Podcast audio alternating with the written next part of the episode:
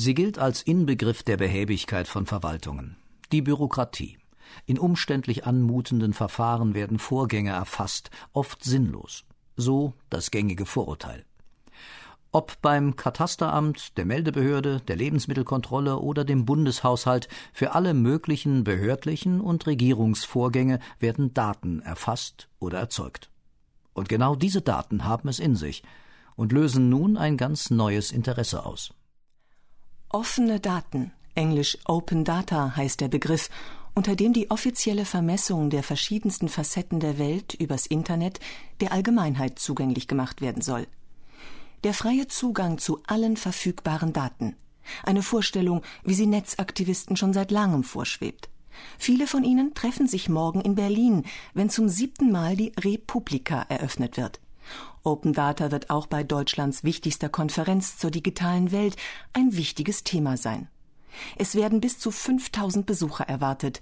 Unter ihnen ist auch Michael Kreil, was für die meisten einfach nur ein Wust von trockenen Zahlenfolgen ist, elektrisiert den Datenjournalisten. Vorher war es so, dass Daten in Form von Papier abgedruckt werden und dann werden die äh, veröffentlicht und man kann dieses Papier eigentlich auch nur durchblättern und irgendwie in den Schrank stellen. Das Spannende an Open Data ist, dass man mit neuen Technologien, also sprich mit Webtechnologien, anfangen kann, diese Daten mal völlig eigenartig und aus eigener Perspektive zu betrachten.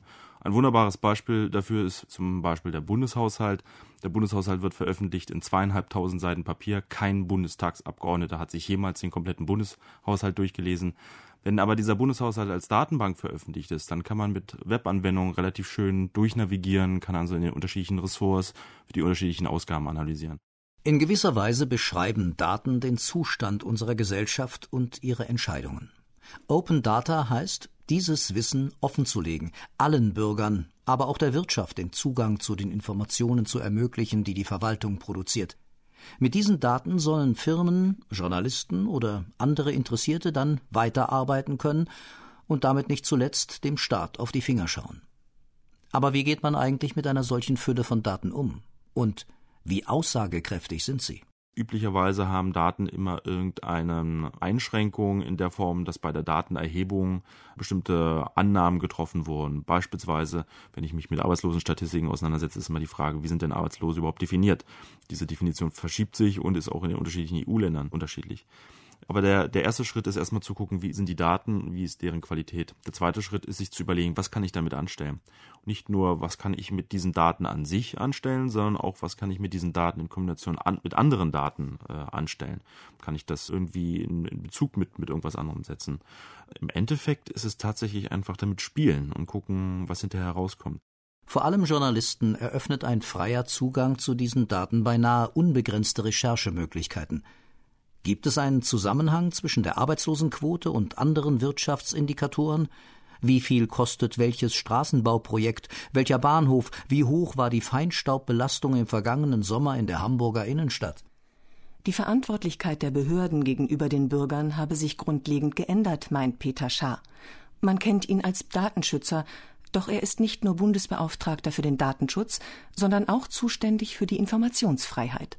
Er wacht also nicht nur über die Privatsphäre der Bürger, sondern auch darüber, dass der Staat seiner Pflicht nachkommt, den Bürgern Zugang zu den Daten zu gewähren, die er über sie sammelt. Transparenz ist heute ja ein ganz großes Thema und ich finde zu Recht, Transparenz gehört auch schon ganz traditionell zur Demokratie dazu. Demokratische Kontrolle setzt natürlich voraus, dass man in Daten Einsicht nehmen kann. Und äh, dementsprechend gehe ich auch davon aus, dass es hier kein Zurück mehr gibt.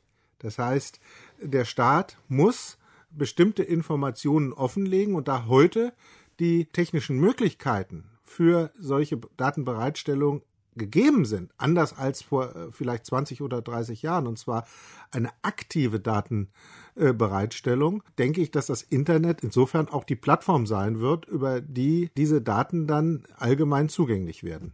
Genau das soll das Portal govdata.de leisten. Die Informatikprofessorin Ina Schieferdecker hat es gemeinsam mit einem Team am Fraunhofer Fokus Institut für das Bundesinnenministerium entwickelt – im Februar 2013 ist es offiziell gestartet. Dort sollen nun die Datensätze aus dem Bund, aber auch aus Ländern und Kommunen öffentlich zugänglich werden. Da geht es sehr viel um Statistiken zum Beispiel, da geht es um Umweltdaten, da geht es um Verkehrsdaten, um Wirtschaftsdaten. Und äh, der Clou daran ist, man überlegt sich eigentlich nicht vorher, wofür es denn genutzt werden könnte, sondern sagt, passt auf, die Daten werden erarbeitet, stehen zur Verfügung, bereitet sie noch so vor, dass sie auffindbar werden, dass sie verstanden werden können von anderen Experten in der Gesellschaft.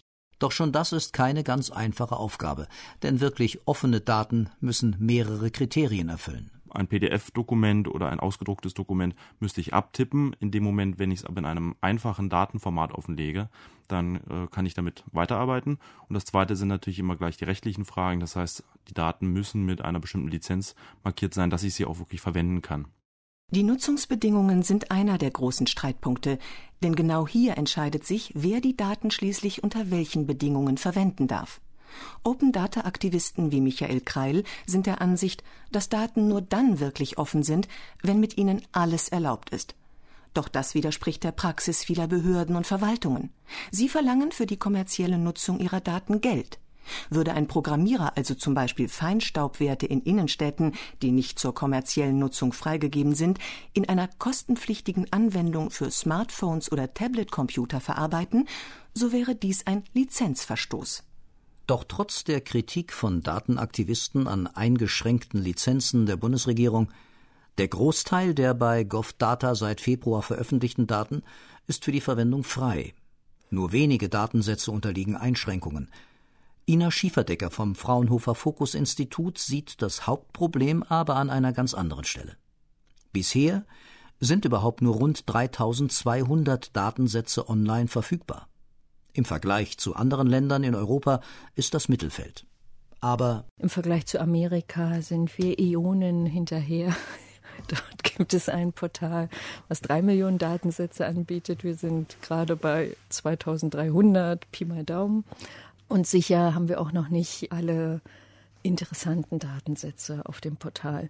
Aber das Wichtige zu verstehen ist, dass wir gerade den ersten Schritt gemacht haben. Es ist ein Prototyp, äh, der wird jetzt pilotiert, gibt weitere Arbeiten rund um dieses Portal mit der Bund-Länder-Arbeitsgruppe, mit anderen Akteuren, wo A nachjustiert wird und B hoffentlich auch das Datenangebot erweitert wird. Also ich glaube nicht, dass man von jetzt auf gleich drei Millionen aus dem Boden stampfen kann. Selbst wenn die da sind. Also ich glaube, die sind da. Gut, Deutschland ist ein bisschen kleiner als Amerika, aber ins Verhältnis gesetzt werden wir wirklich die ähm, analoge Zahl an Datensätzen haben und das ist halt der Auftrag, die zu heben. In den Vereinigten Staaten sammeln Behörden und Bürger bereits seit Jahren Erfahrungen mit den Ideen von Open Government. The way to make government responsible is to hold it accountable.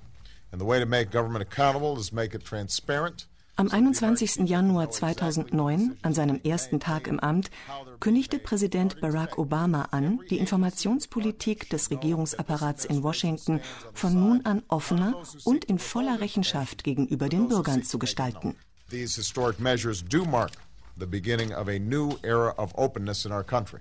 Die neue Ära des offenen Regierens Obamas Versprechen galt als Meilenstein, nicht aber als Revolution. Denn in den USA gibt es eine lange Tradition von Transparenz in Staat und Verwaltung. Thomas D. Lancaster, Professor für politische Wissenschaften an der Universität in Atlanta. Das geht bis auf die Gründung des amerikanischen Staates zurück. Die Meinungs- und Pressefreiheit ist ein zentraler Teil unserer Verfassung und sie spiegelt das tiefe Misstrauen der Kolonisten gegenüber der englischen Regierung wider. Die Transparenz- und Rechenschaftspflicht der Regierung ist seither zu einer philosophischen Grundlage der USA geworden. Zum wichtigen Instrument des transparenten Staates wurde der Freedom of Information Act, das Gesetz zur Informationsfreiheit, 1966 von Präsident Lyndon B. Johnson verabschiedet. Danach kann jeder Bürger Einsicht in Regierungsdokumente verlangen. Mithilfe dieses Gesetzes deckten Journalisten den Einsatz des Entlaubungsmittels Agent Orange im Vietnamkrieg auf ebenso wie die Folterpraxis nach den Terroranschlägen vom 11. September. Das moderne Verständnis von Open Government ist eine Weiterentwicklung der amerikanischen Verfassung und des Freedom of Information Act, mit dem Unterschied, dass nun das Internet genutzt wird, um Dokumente zugänglich zu machen. Open Government in den USA, das heißt konkret, unter Portalen wie www.data.gov finden sich verschiedene Websites mit Dokumenten, Datensätzen, Mobilfunkapplikationen, Fotos und Videos der Regierung in Washington. Doch bei der Idee von Open Government geht es nicht nur ums Zuschauen, sondern auch ums Mitmachen. Die Regierungsplattform We the People, ganz bewusst in Anlehnung an den viel zitierten Anfang der amerikanischen Verfassung, gibt den Bürgern die Möglichkeit, Online-Petitionen einzubringen und darüber abzustimmen. Über Waffenkontrolle und Einwanderung zum Beispiel, aber auch über ein Amtsenthebungsverfahren gegen Präsident Obama oder die Jagd auf Seelöwen im Bundesstaat Washington. Seit das Portal im Jahr 2011 startete, wurden knapp 12 Millionen Unterschriften gesammelt. Eine neue Ära von Open Government, die das Prinzip von Transparenz konsequent umsetzt, so zumindest lautet eine erste Bilanz, die das Weiße Haus selbst auf seiner Website zieht. Die Realität zeigt jedoch ein gemischtes Bild. Zwar veröffentlichte die Obama-Administration mehr Datensätze als ihre Vorgängerregierung, bislang mehr als 3,1 Millionen. Die Themen reichen von Qualitätskontrollen der Veteranenkrankenhäuser bis zu einer Liste fast aller Besucher im Weißen Haus. Andere Daten bleiben dagegen verschlossen. Reisekosten von prominenten Regierungsmitgliedern wie der ehemaligen Außenministerin Hillary Clinton oder Justizminister Eric Holder zum Beispiel. Genau das kritisiert John Wonderlich, Strategiedirektor der Sunlight Foundation und einflussreicher Fürsprecher der Open Government Bewegung. Wenn eine Regierung sagt, wir verpflichten uns zu mehr Transparenz, dann werden häufig vor allem die unkritischen Daten veröffentlicht. Diese Erfahrung haben wir auch in den USA machen müssen. Obamas Worte waren sehr viel stärker als seine Taten. Bei der offenen Regierungsarbeit geht es eben immer auch darum, die heikle Balance zu halten zwischen Transparenz auf der einen und Geheimhaltungspflicht auf der anderen Seite. Viele Daten zur nationalen Sicherheit sind weiterhin unter Verschluss. Ebenso wie Handelsgeheimnisse oder persönliche Informationen. Organisationen wie die Enthüllungsplattform Wikileaks, die in den vergangenen Jahren immer wieder vertrauliche Regierungsdokumente veröffentlicht hat, sehen das anders. WikiLeaks verfolgt eine Philosophie, die besagt, wenn die Regierung etwas tut, dann ist es öffentlich und sie ist darüber Rechenschaft schuldig. Sagt Thomas Lancaster. Das betreffe nicht nur Informationen zur nationalen Sicherheit, sondern auch Informationen über die Privatsphäre. Zum Beispiel der Preis für den Verkauf eines Hauses ist in den USA für jeden einsehbar samt Anschrift und Namen von Käufer und Verkäufer. Also das ist eine durchaus umstrittene Frage, ob der Hausbesitzer das Recht hat, diese Information geheim zu halten. Wikileaks würde argumentieren, wir haben die Regierung gewählt, die Regierung erhebt Steuern auf das Haus, deswegen ist diese Information Gemeingut. Datenschutz. Bei diesem Thema treten die kulturellen Unterschiede zwischen Deutschland und den USA deutlich zutage. Zwar ist Datenschutz auch in den USA wichtig, hat aber eine viel geringere Priorität als die Meinungs- und Pressefreiheit. Die Folge? Es werden mehr persönliche Daten veröffentlicht als in Deutschland, seien es die Gehälter von Managern und Politikern oder die Namen von Sexualstraftätern. In Europa kollidiert das Thema Datenschutz mit der Idee von Open Government viel stärker als in den USA. Meint Transparenzexperte Wonderlick. Datenschutz und öffentliches Bereitstellen von Daten, ist das ein Widerspruch? Nicht unbedingt, findet Deutschlands oberster Datenschützer Peter Schaar. Also muss man genau da ansetzen und muss fragen, bei der Auswertung und bei der Bereitstellung solcher Daten, wo sind diese möglichen Risiken, äh, diese Daten doch wieder auf den Einzelnen zu beziehen? Und ich denke, das kann man durchaus auch wissenschaftlich sagen, wo da so Grenzen sind. Das würde geringfügige Einschränkungen in der Datennutzbarkeit nach sich ziehen, aber den großen Vorteil haben nicht, dass das ganze System dann auch längerfristig funktionieren könnte. Es braucht also einen deutschen Weg, Open Data umzusetzen. Doch noch ist die Öffnung der Daten in Deutschland ein eher zartes Pflänzchen.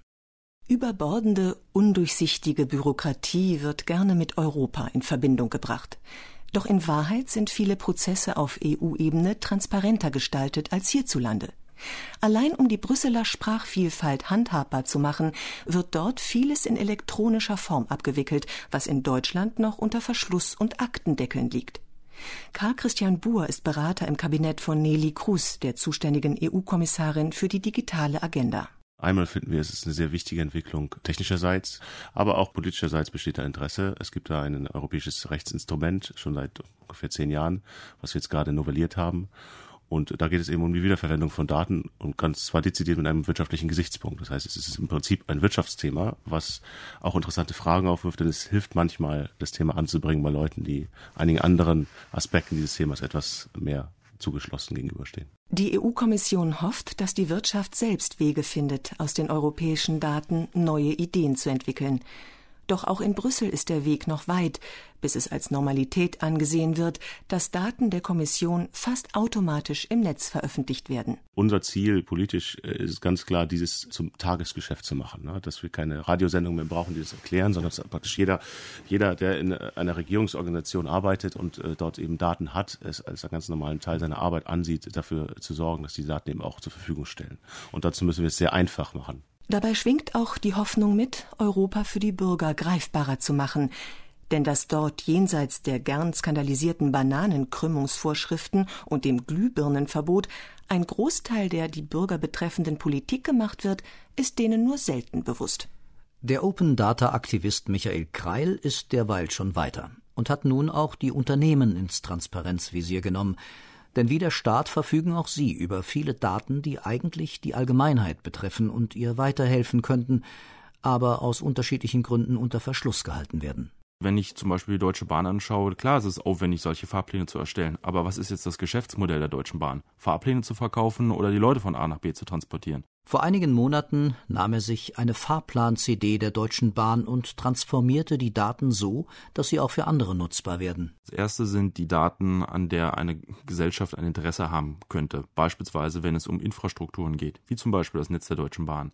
Aber auch, wie weit ist der Netzausbau der Telekom? Ähm, die zweite Kategorie von Daten sind Daten, die Unternehmen offenlegen könnten, um ihren eigenen Kunden einen Vorteil zu bieten. Warum legen zum Beispiel alle Banken nicht ihre EC-Automaten, wo die sich befinden, finden und welche Gebühren es dafür gibt, offen. Alle Filialen, die es da draußen gibt, ob Aldi, Lidl, Rewe, warum legen die nicht ihre Standorte offen, inklusive Öffnungszeiten, genauso wie bei Apotheken und wieso nicht gleich eine Produktpalette dazu oder die Preise, dass ich mir gucken kann, wo finde ich denn die, die preiswerteste Butter. Das Daten offenlegen in der Informationsgesellschaft, die Urbarmachung der Datenschätze, noch ist sie ganz am Anfang. In Großbritannien hat die Regierung im vergangenen Jahr mehrere Millionen Pfund für ein Open Data Institute bereitgestellt. Die Leitung hat niemand Geringeres als Tim Berners-Lee, der Erfinder des World Wide Web.